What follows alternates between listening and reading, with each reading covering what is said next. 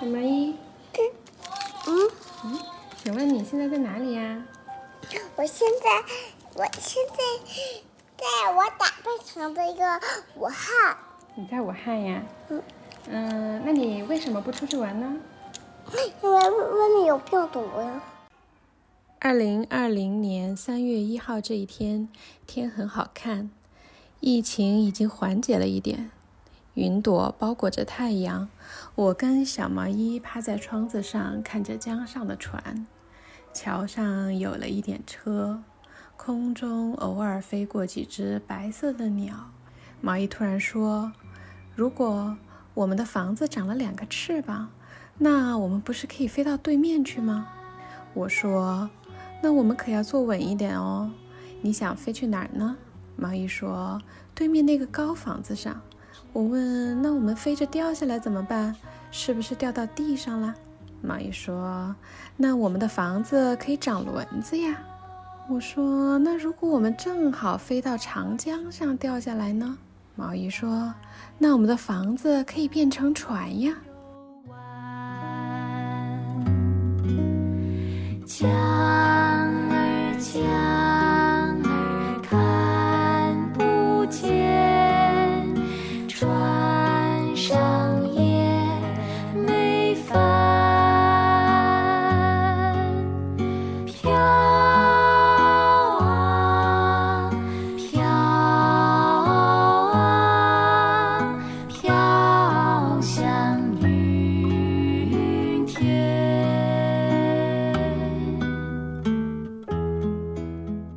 大家好，欢迎收听《无业游民之开小差》，我是吉吉。二零一九年十二月，我从工作了十年的岗位上辞职，离开了北京，带着女儿回到我的家乡，对，是武汉。我们住在汉口这边的江岸区，偶尔出门过个早，茫然不知改变世界的新冠疫情正在悄悄地萌芽。由于离职等一些事情的处理，我还往返了北京、武汉、湖北的其他几个城市，也去过几次镇中的协和医院做一点身体检查。一月二十号，终于明确人传人，而此前家里人和我已经先后发烧，出现了感冒症状。于是我们打电话询问信任的医生朋友。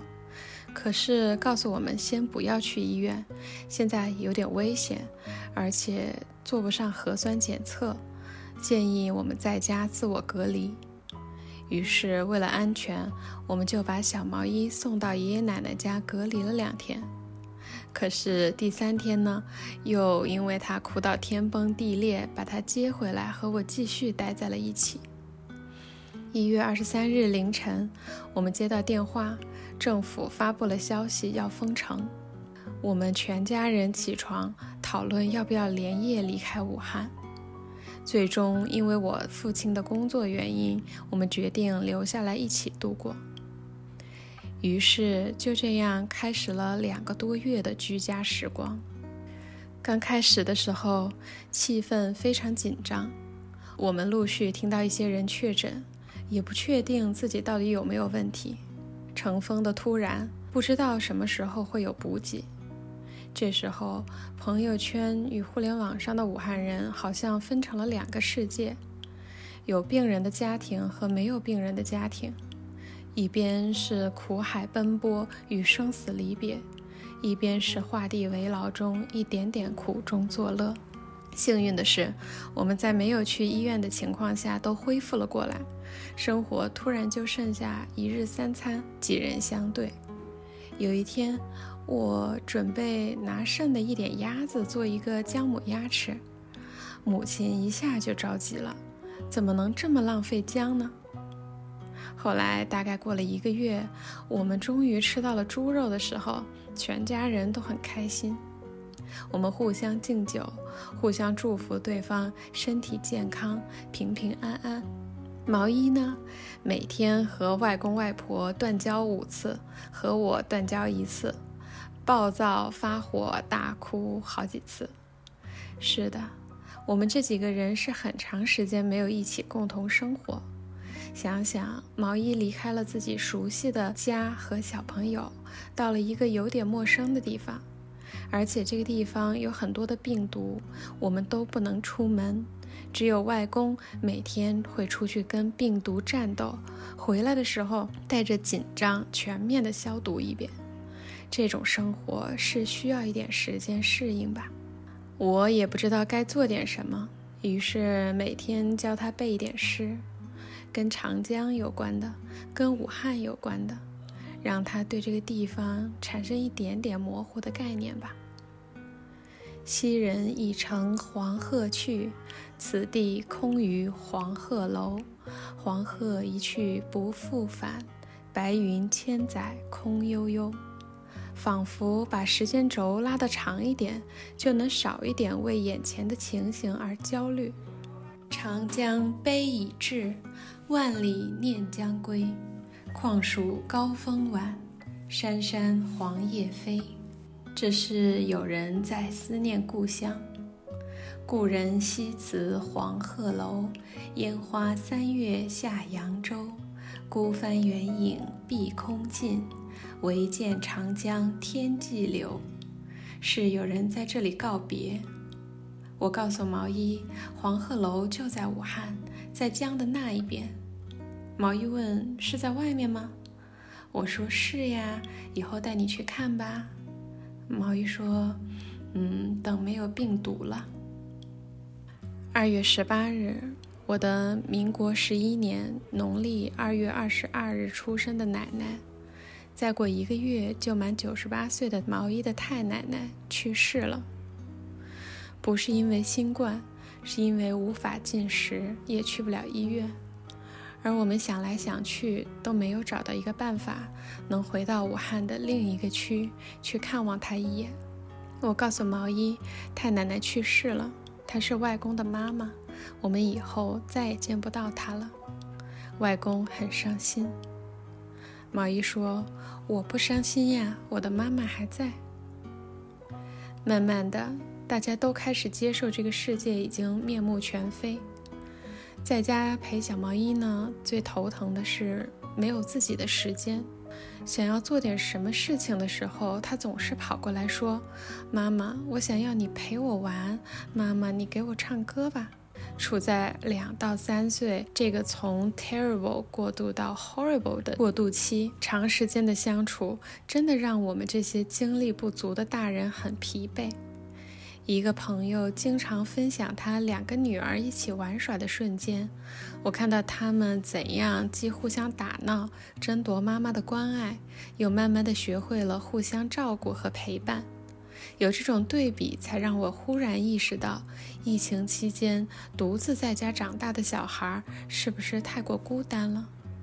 而被迫每天陪伴一个这样孤单的小孩，对我们自己来说，可能又是另一件有一点点残忍的事情。反正这段时间，我们日日相对，做了很多的事，外公外婆也很好的参与到其中。对他来说，建立牢固的亲情也是人生中重要的部分吧。我们读了很多的故事，小毛衣从只听故事到会复述故事，到会编一点小故事。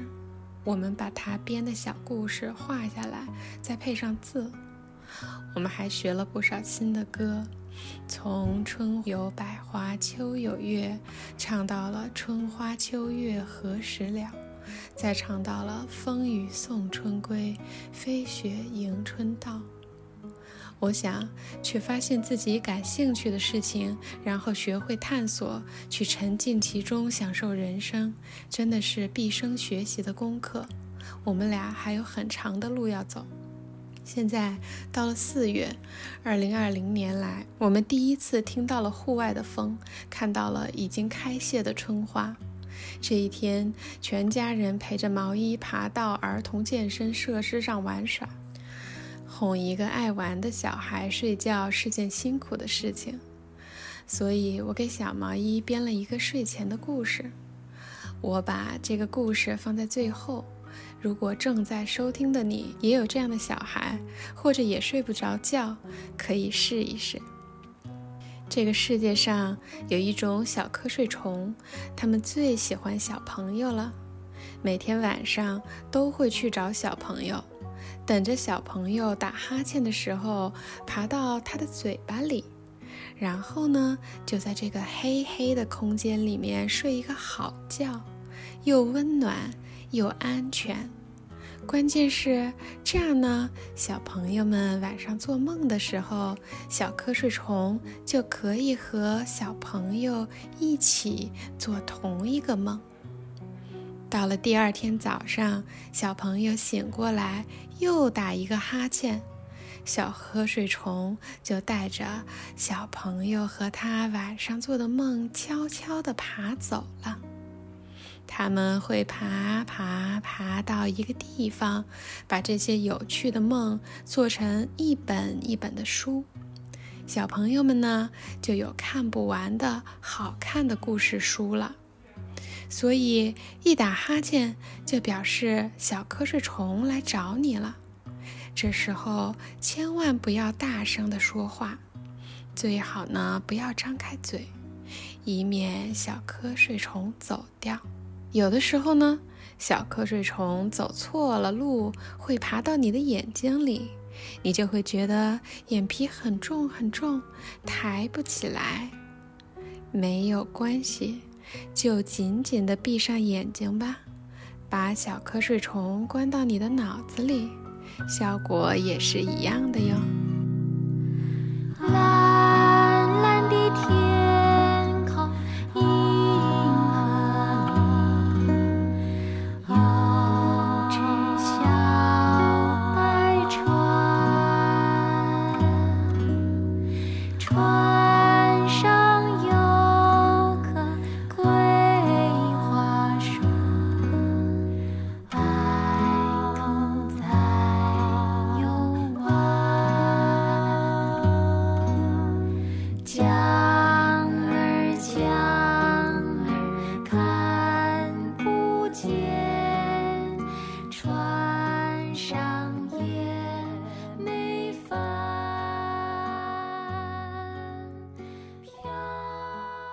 浪花到成烟消，是飞尘百转腾空。天山依旧在，几度夕阳红。飞飞雨声江渚上，观看